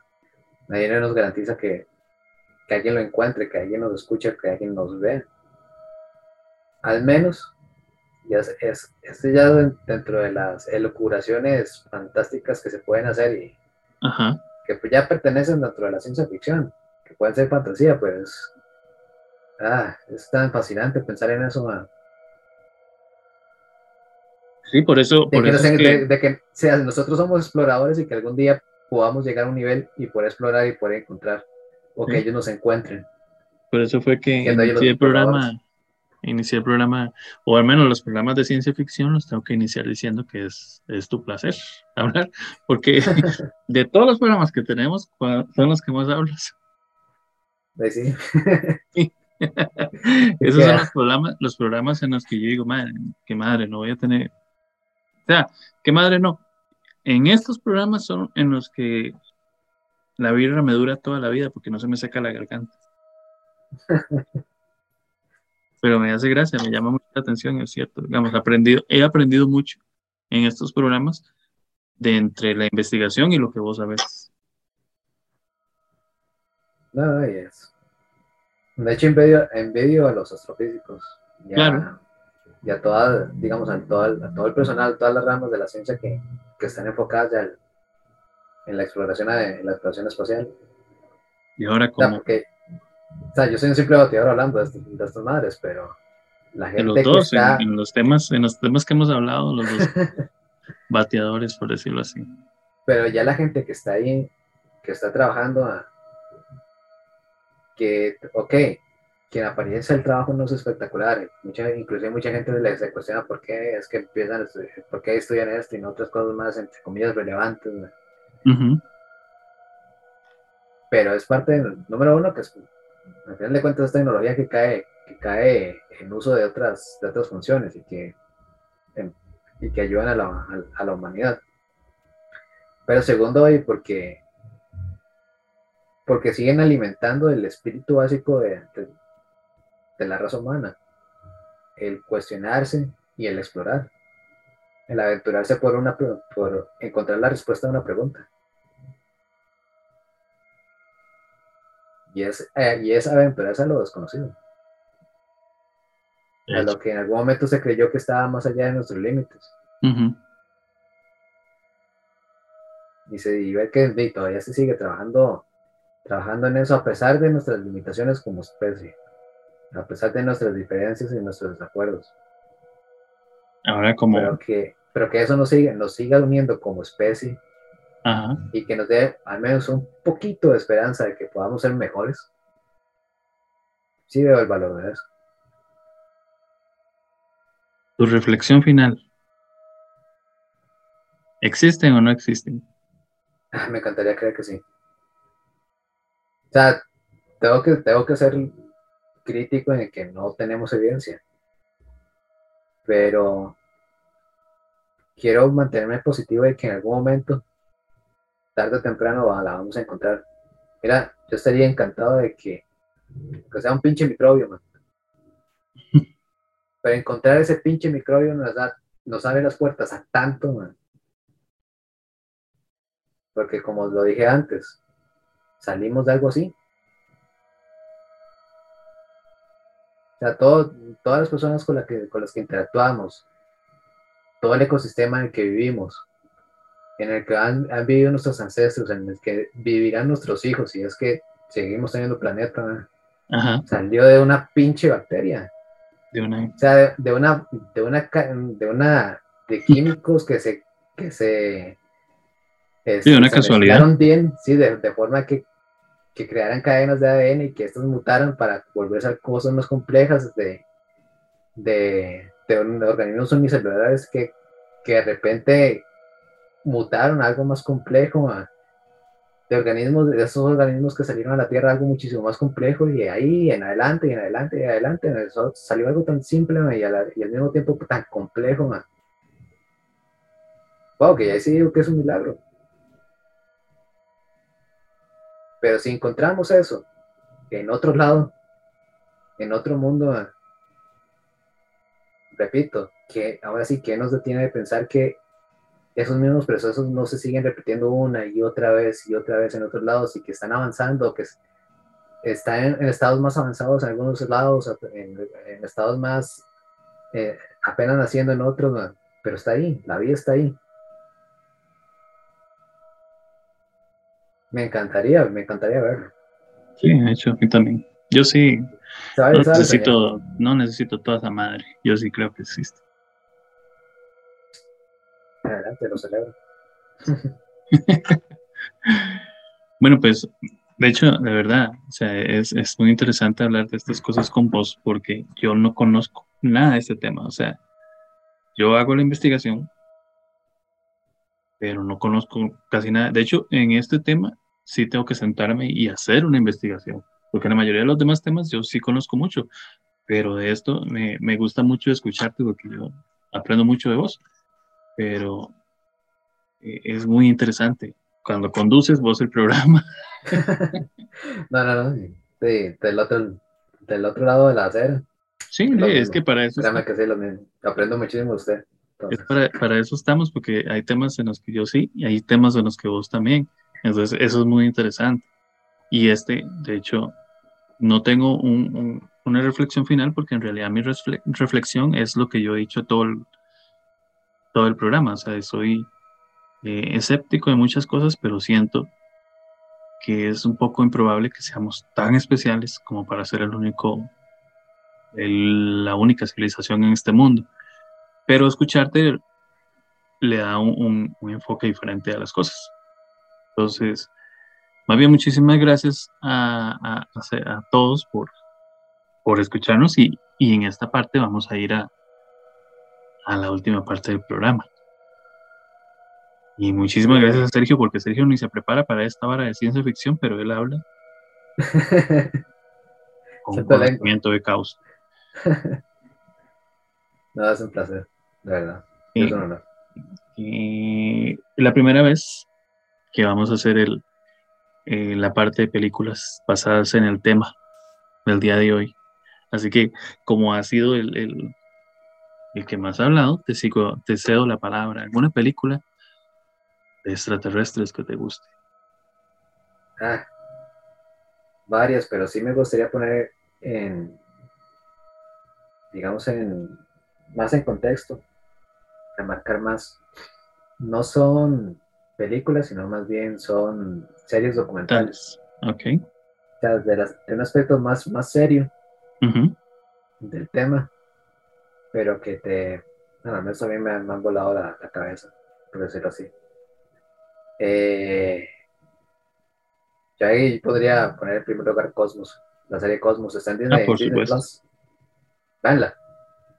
De hecho hay varios ah. capítulos hablando de, estos, de, de lo que se habló hoy. ¿La nueva o la vieja? Está en Disney Plus. La que está en Disney Plus es la, es la nueva con. Ah, con. Que ahorita es el sucesor de. Neil deGrasse Tyson. Neil deGrasse Tyson, exactamente. No, y la, la original es maravillosa también. Sí, la de Carl Sagan, sí, es muy buena. Y ojo que Carl, que Carl Sagan fue uno de los precursores de, de la investigación de vida, de vida alienígena, ¿verdad? Ajá. Sagan, a, a pesar de, o sea, tenía muy, muy en claro su noción como científico, muy en mejor y más, más en claro su noción de su, trabajo como, como divulgador. Y aún así mantenía en su cabeza y en su corazón el sueño de si hay alguien allá afuera, tratando de, tratando de hablarnos o, o tratando de escucharnos también. Este, Cosmos es una serie que es un bonito legado de la serie original de Carl Y lo que, pues, principalmente porque se las, porque se la recomiendo es porque hace de la ciencia no algo, no hace de la ciencia algo aburrido. Lo, vuelve fascinante. O sea, eh, Cosmos siempre se, en las dos versiones siempre se ha caracterizado por, por tratar de, de explicar de la manera más sencilla y más ilustrativa cosas como tan complejas como, como, las, como las que hablábamos, ¿verdad? Sobre, sobre el cuestionamiento de qué tan posible es que haya algo allá afuera. O cómo es que la vida empezó a, empezó a nacer en este planeta. Y te lo hace como de, nuevo, de una manera tan sencilla, tan entendible y tan amena que, que fuck, si aprendes, aprendes un montón de ahí. O sea, y no solamente, y, el valor de esto no es que no solamente, no solamente te hace, te hace aprender, te hace soñar. Y que sí, en, especial si uno está eh, embelesado con este tipo de temas, ese tipo de programas ayuda a que usted, a que usted siga todavía más ido con eso. yo, yo no soy fanático de la, muy fanático de la ciencia, me gusta, pero no soy muy fanático, pero he visto esos programas y son espectaculares. Es maravilloso, sí, es increíble. Hace poco, de hecho, la vi. Hace poco contraté el, Disney Channel. Sí. Y por Star Wars, ¿verdad? Sí, me imaginé. Pero, pasé por Cosmos. Estaba Cosmos, yo sí, fuck, tengo que verla. Y me la eché, es una y, y, y, te digo, ¿verdad? De Doom porque todavía peor. Sí hasta las dos. Sí, una maravilla. Eh. Pero, digamos, de, enfoque más científico, te recomiendo Cosmos y te recomiendo esta, esta está en Netflix que se llama Mundos Alienígenas. Ajá. Está muy enfocado acerca de, acerca de cómo es la vida acá, pero me parece un bonito ejercicio de, porque te compara, ok, ¿cómo es la vida acá? y en base a eso cómo podría ser en otros mundos. Y te, sin hacer mucho spoiler, ¿verdad? Pero te compara desde el, ok, desde la vida más básica hasta cómo sería el culmen de la vida inteligente. Sí, estamos hablando de, estamos hablando de razas de las que ya puede ser posible que, que puedan estar por ahí volando en el espacio. Este, tratando de comunicarse con otras especies o simplemente explorando. Entonces, pero eh, digamos que dentro de un bateo educado, por, decirlo así, o sea, en base a lo que podría, lo que podría ser viable, científicamente viable, cómo, cómo una civilización podría, podría desarrollarse, o cómo la vida podría desarrollarse como tal. Y te lo ponen bonito, de, en una muy bonita perspectiva. Tiene, tiene bonitos efectos especiales. Bueno, si, si quieren ser un, un poquito más como Sergio y seguir aprendiendo sobre este tipo de cosas, ya Sergio les dio su, sus dos recomendaciones. Y igual hay un montón necesario. Ah, sí, o sea, no busquen, no busquen History Channel con su no. mierda de programa sobre extraterrestres, sino que hay otras varias eh, mucho más instructivas, como esta que acaba de decir. No, inclusive, imagínate que la misma Star Trek, en sus varias, varias series y varias temporadas, en algunas ha tomado, ah, de hecho, es, alabo muchísimo el trabajo de los escritores de Star Trek porque te toma, digamos, te, te toman problemas filosóficos, sociales, por decirlo así, en eh, que cómo podrían tratarse entre la interacción entre, una, entre la especie humana y otras especies, si, si tuvieran contacto. Ojalá que en algún momento sí se pueda. Sí, ¿no? Antes de que nos vayamos. Sería muy interesante. Sí, no, sería difícil. O algunos, algunos inclusive, bueno, y también se, se cuestiona, bueno, ¿qué tan, qué tan bueno sería para nosotros que alguien nos encontrara. Mm, habría que ver. Porque si lo pensás de, lo, si lo pensás de cierta forma, nosotros estamos en una condición muy inferior en, cuanto a una tecnología, en cuanto a una civilización que tenga la capacidad de viajar tan largo y encontrarnos, ¿verdad? Tenemos como hormigas.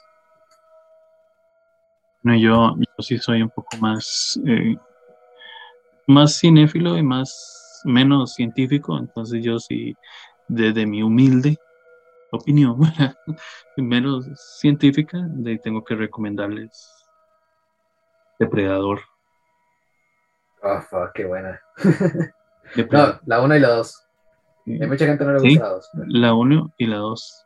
De hecho, la primera, no sé la segunda, no me acuerdo, pero la primera es de un director que se llama John McTiernan. Mente la de Schwarzenegger, ¿verdad? La primera. De, de un. Si no la han visto, que no creo, bueno, por lo menos saben que es, que es de un, grupo, o sea, Arnold Schwarzenegger lidera un equipo de rescate paramilitar eh, en las selvas de América Central, creo que son. Sí. Y ahí es donde aparece por primera vez el personaje de Depredador. Muy, muy buena. La segunda es muy buena con Danny Glover. Sí, no, bueno, yo entiendo que a alguna gente no le guste, pero la segunda me encantó. O sea, y el cambio de, el cambio de, de escenario de jungla a la ciudad. Y, también el bicho se adapta a la ciudad también. Ah, también de personaje, porque usted ve Depredador, la primera es Arnold Schwarzenegger, o sea, es, el líder de un equipo de rescate paramilitar, o sea, es un mae musculoso, gigantesco, con armas. Sí. la segunda es Danny Glover. ¿Sí? Danny Glover Sí, es Danny Glover. Sí, no me acuerdo, pero sí, policía de Los Ángeles, una, de Los Ángeles, una de Los Ángeles loca, envuelta en caos por el crimen, y en toda esa, jungla de crimen y calor, el depredador. Sí, es, ah. espectacular. De hecho, esa sale, si mal no estoy, hasta sale Rubén Blades. Sí, sale, sale Rubén Blades. Y María Conchita Alonso. María Conchita Alonso. ah, no, otra que, otra que a mí me encanta es eh, Alien. Alien, sí. La primera, obviamente, la eh, con Sigourney Weaver. de las tres, las primeras tres, ¿no? Sí, sí, la, sí, la de, de Ridley Scott, sí, muy buenas. Muy curiosa, ET. Ah, pues bueno, no me gusta, pero no me gusta. Solo la primera, solo una vez la vi. Y la cosa, a vos que te cuadra la cosa. Oh, maravilla. y hay una secuela. No sabía que había, había película secuela. Había, había película precuela de la cosa. Ah, no la he visto. Ahí hay, película precuela de la cosa, sí. Digamos, la, la, cosa es la que, bueno, la que yo he visto es la que sale eh, Cole Russell. Cole Russell. John Carpenter. No sabía que había una antes. Hay una precuela, no participó John Carpenter, pero sí estuvo bajo el permiso de John, bajo el ah. permiso de John Carpenter. Y es precuela. Pero no, sí, no fue muy famosa. No, la secuela es un videojuego. Ah, sí, sí. Y la nueva versión, mala. Dicen, sí, no la he visto. No, no me gustó. Bueno, y hablando de, de Doom, y está en la llegada, creo que era, o la llamada, no me Arrival, sí. Eh, que es de Denis Villeneuve, es del mismo director de Doom. Y ahí sale Amy Adams, que es una belleza. Que esa es muy buena, es, es muy interesante, es muy, mm, muy suave. Si venimos hablando de, digamos, si, si venimos comparándola con la cosa, con Depredador, con Alien, es una película un poco más tranquila, pero es muy interesante. Era otra acción pura, ochentera. Sí. sí, a mí me gusta mucho, a pesar de que no es tan aplaudida, una que se llama eh, Señales, que es de Night Shyamalan. Sí. con Mel Gibson y Joaquín Phoenix. Sí, me, es de, de, especifica mucho sobre, o habla mucho sobre los círculos en las cosechas de las granjas. Las cosechas, sí. Me gusta mucho. A mí me gusta mucho, a pesar de que la gente no. Hay una de Spielberg que se llama Super 8. que tiene, es, es muy buena, es, es, es, muy interesante. Es de unos chamacos, es como ver eh, Stranger Things, pero vamos a hablar, si, te lo digo como referencia cinéfila, como ver una vara de Stranger Things con, con los Goonies. Yo sé que no sabes qué son los Goonies. Sí, claro, yo he visto los Goonies. Ay, gracias al Señor. bueno, pues, pues es, Super 8 es como ver es una vara así, tipo Stranger Things, Goonies, mm, algo así es. No, sí quiero, sí quiero verla. De hecho, ¿sabes cuál me acuerdo también? Bueno, eso es como un must have. Eh, encuentros cercanos del tercer tipo. Uh, Sí, exacto. Sigue pasando el tiempo, me sigo, sigo viendo la película como buena. Sí, sí, de hecho, con Richard Dreyfus es muy buena. Y una que me terrorizó, a que no pude dormir en la noche cuando la vi. Eh, este, Fuego en el cielo. ¿Cómo es Fuego en el cielo? Fuego en el cielo, ya te busco el director, man. Pero este está fantasía, estaba basada en un caso muy famoso de adaptación alienígena en Estados Unidos. Ya te digo, de Travis Walton, ¿lo has escuchado? Sí, sí, es de, como de un Mike, específicamente Sí. O sea, eso es como un grupo de amigos, pero como que abducen a uno en específico. Ah, a todos. Exactamente. Este desaparece por varios días, este tipo. Y... Ya, ya sé cuál es, sí, sí, sí. Ya los otros los culpan porque creen que lo mataron. Que era un leñador o algo así, man. Era un leñador, sí, eran leñadores. Sí, ya me acuerdo cuál es la película. y esto, no es ningún spoiler, es el, es, el, es el caso del supuesto caso de Travis Walton. Sí. La película de Robert Lieberman, sí es cierto. Ajá. Y lo ah, que pasa es que no, no se parece a lo que supuestamente vio Travis Walton. Pero lo que hicieron con la abducción fue tan tremendamente bueno que es, aterrorizante, hasta en la médula. Sí, ya me acuerdo cuál es. De hecho, en, esa época estaba, bueno, digamos, hablando en películas, estaba de moda el actor, se llamaba eh, Debe Sweeney, Divi Sweeney, algo así, no me acuerdo. Sí, ya me acuerdo cuál es, sí, tienes razón. ya le salió el cine, ya era hora. A ver, algo servir. bueno, sí, la de. Vamos a ver. Ve, hay unos. No, no es tan, tan, tan específico los, lo de los extraterrestres, pero hay unos monolitos eh, alienígenas en Odisea del Espacio en 2001. Claro, fijo. ¿Cómo no mencionarla antes? No? Que es de Stanley Kubrick, por aquello, ¿verdad? 2001, Odisea del Espacio, que es una joya del cine, una maravilla. Sí. de hecho un día tendremos que hablar sobre, sobre, sobre esta vara de, de la llegada a la luna. Ah, sí, claro, perfecto. Ah, bueno, la Guerra de los Mundos. A mí me gusta mucho la Guerra de los Mundos. ¿Cuál versión? Ay, eso sí. Ah, Tom Cruise no me molesta. No, no, para nada. No es mejor, pero no me molesta. No, no. a mí tampoco, ya es que está la, la clásica, la de los 50 que, que con sus limitantes, y a mí me sigue encantando igual. Sí. ¿Ves? Pero sí me queda con la deuda que al menos en, en live action, no he podido ver una guerra de los mundos ambientada en el tiempo en que H.G. Wells la escribió, Ajá. escribió la trama. En Porque sería algo súper 1898. Ajá, y sería algo súper, súper, este, steampunk.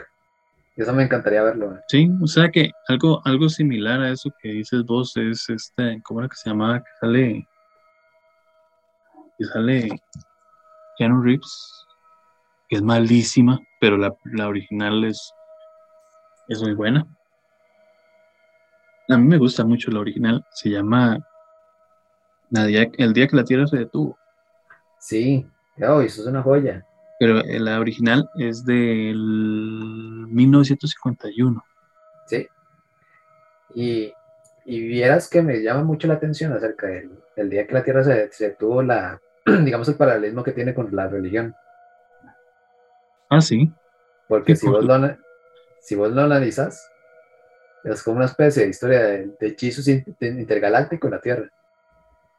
Sí, digamos, para aquellos los que no conocen, la- más o menos la trama es como de un, de un extraterrestre que llega a la Tierra y hace, genera tanto pánico que nadie le escucha el, el mensaje de paz que él viene a dar. Hace advertencia. Sí, sí, paz y advertencia, pero es más que todo como que, el, el- digamos, su Keanu Reeves lo hizo genial en el sentido, ¿verdad?, de que Keanu Reeves no es buen actor. Entonces, el, el- el- el alienígena es inexpresivo. Keanu Reeves, Reeves es inexpresivo. Expresivo. Sí. oh, ya se ganó el hate de Sí. los millones que aman a Keanu Reeves. No, yo, yo, yo soy de los que lo aman. Me encanta.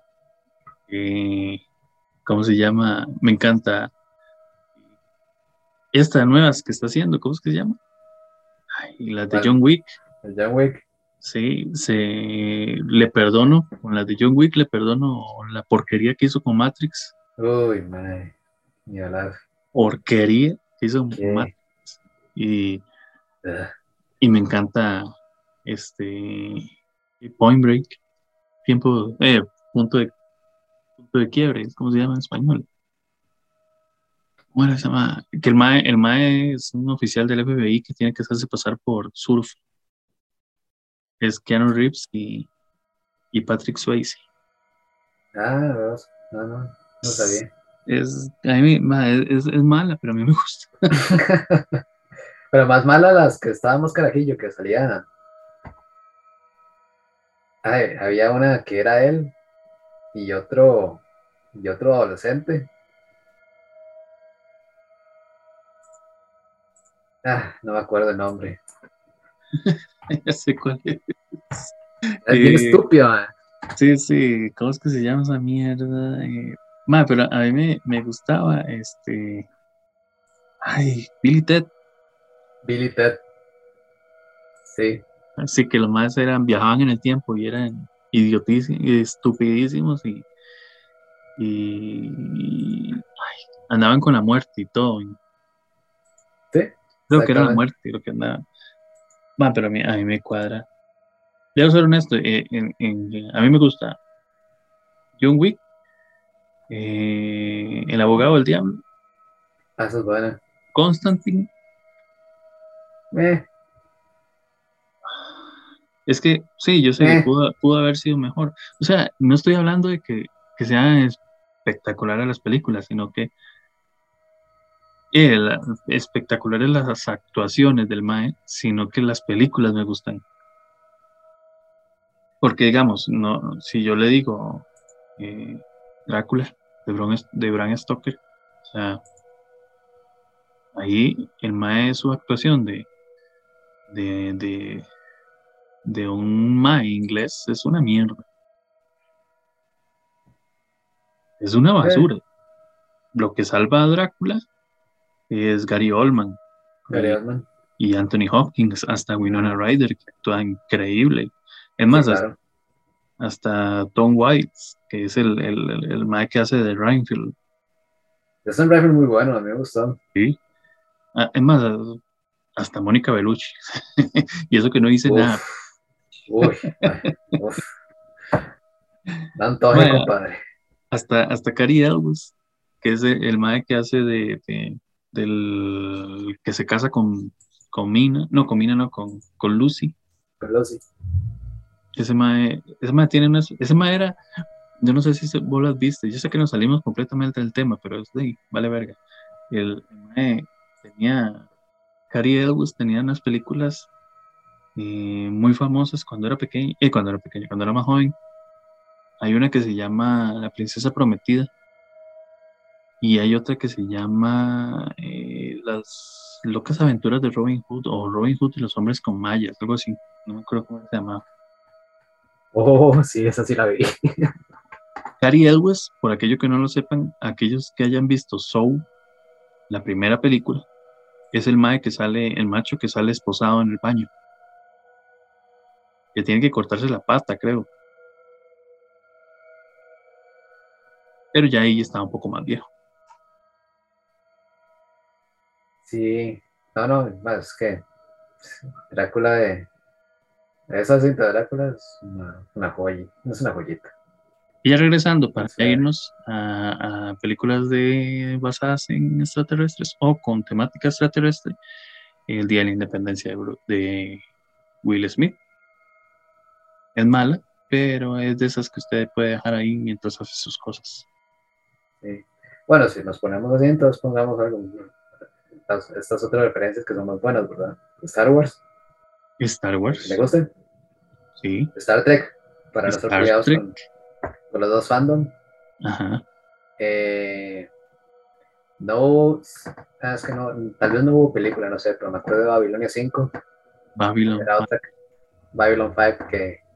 Y está B, Invasión Extraterrestre, ¿me Ajá. acuerdan? Y esa, y esa, esa es otra cinta, esa es otra serie que me heló la, me heló la sangre cuando la vi. No sé, sabe que a mí me encanta una película que es del 85, y mal no me acuerdo, que se llama Enemigo Mío. Uy, Enemy, Enemy Mine es preciosa. Sí. Por aquello que no sepan, eh, la, la cinta se trata, digamos, el actor es Dennis Quaid. Eh, el asunto es que son dos pilotos. Digamos, hay, hay una guerra entre la humanidad y unos extraterrestres, creo que se llaman Drax. Los, los dos pilotos de cada bando, ¿verdad? Eh, empiezan a pelear y ellos terminan cayendo en un planeta desolado. Entonces ahí empiezan a pelear y a pelear y a pelear, y, pero, o sea, con el tiempo, de ahí se vuelven amigos, Porque no les queda de otra. ¿sí? Si No les si queda de no otra. colaboran, los dos mueren. Tanto, tanto se vuelven amigos que el piloto Drax, el piloto de los Drax, este, tiene un hijo. O sea, él tiene un hijo y, y, eh, este el, el piloto muere y quien educa al hijo es, es Dennis Quaid. De hecho, tiene que regresar a la flota y cuando regresa, regresa de nuevo al planeta desolado y tiene que agarrarse con, o pelearse con un montón de gente para rescatar al hijo. Sí, pues llega una, este, una incursión minera, incursión minera. Y estos maes, los mineros son esclavistas. Son es- humanos, pero son esclavistas de Drax. La cinta es buenísima, es increíble. Ah, sí, es, es precioso. Y es basada en un pequeño relato de, de ciencia ficción. Lástima que no me acuerdo el, el nombre Ah, bueno, del, del autor. En, en eso de, de, de- de James Cameron, eh, Avatar, Sí, es buena. eh, es buena para, eso es como Eh. para ver una vez. Sí. Había una serie ochentera que, que también me, me impactó bastante. Ah, no me acuerdo, tal vez si, si la vos viste y tenés noción, tal vez me puedas ayudar con el nombre. Pero era, era en Los Ángeles, en una posible Los Ángeles en la década de los 80, que tiene contacto con una civilización al- alienígena, que son inmigrantes. O sea, son, esas, estas civilizaciones, estos visitantes realmente escaparon de su planeta. Llegaron a Los Ángeles y se establecieron. Y se lograron este, mezclarse con la sociedad. La Ah. sociedad logró incluirlos. Eh, ay, Nación Alien, Nación Alien, claro. Nación Alien, sí es cierto. Que tiene la serie y, sus, y varias películas para la televisión. Ajá, sí, Nación Alien, sí es cierto. Son, que hecho los, los, los Alien eran eh, calvos, por decirlo así, pero tenían como manchas o punticos en la jupa. Sí, eran manchas y los machos, los hombres, terminaban de incubar a los, a, los hijos. Ellos eran los que quedaban embarazados. Sí, cierto. Sí, la, y la leche agria era como, como, el, como el guaro de ellos. Ay, oiga. Ay, buenísima. Y era buenísima porque, digamos, te, te ponía, te, te ponía el cuestionamiento de cómo dos sociedades muy distintas tenían que convivir. Entonces estaba todo el rollo del racismo y estaba, y estaba inclusive la, tanto la parte de, de ellos como planeta, el, problema que tenían porque su sociedad era una sociedad este, militarista. Era, este, era una dictadura, pues. Hasta el tema de, hasta el tema de, de cómo me relaciono con una especie totalmente distinta a la mía. Y cómo logro, o sea, cómo entre diferentes podemos, podemos colaborar sin matarnos los unos a los otros. Eso me fascinaba. Que de hecho, me parece una idea muy similar a Distrito 9. Ah, bueno, sí. Sí, cierto. Solamente que Distrito 9 sí era más crudo y más realista, ¿verdad? Sí, sí era una paja, pero con, con bichos. Sí, sí, no, esa, a mí me gustó, me gustó también, pero no ah. tanto, pero sí, sí, era interesante. No, sí, era muy buena, con muchas ganas de ver el, el corto original. Bueno, y también podemos hablar, ahora que estás hablando de eso, hay mucha gente que le encanta Battlestar Galactica. Sí, claro. Ya está la, serie de los 70 y la nueva serie no estaba tan mal. Y a mí me gustaba una serie comédica que se llamaba La Tercera Roca del Sol. Sí, logré verla, pero no. No me atrapó tanto, ¿sabes? Ay, madre, un cagón de risa. Estaba Stargate también. Stargate no, sí, sí hay, sí, hay, un vergazo.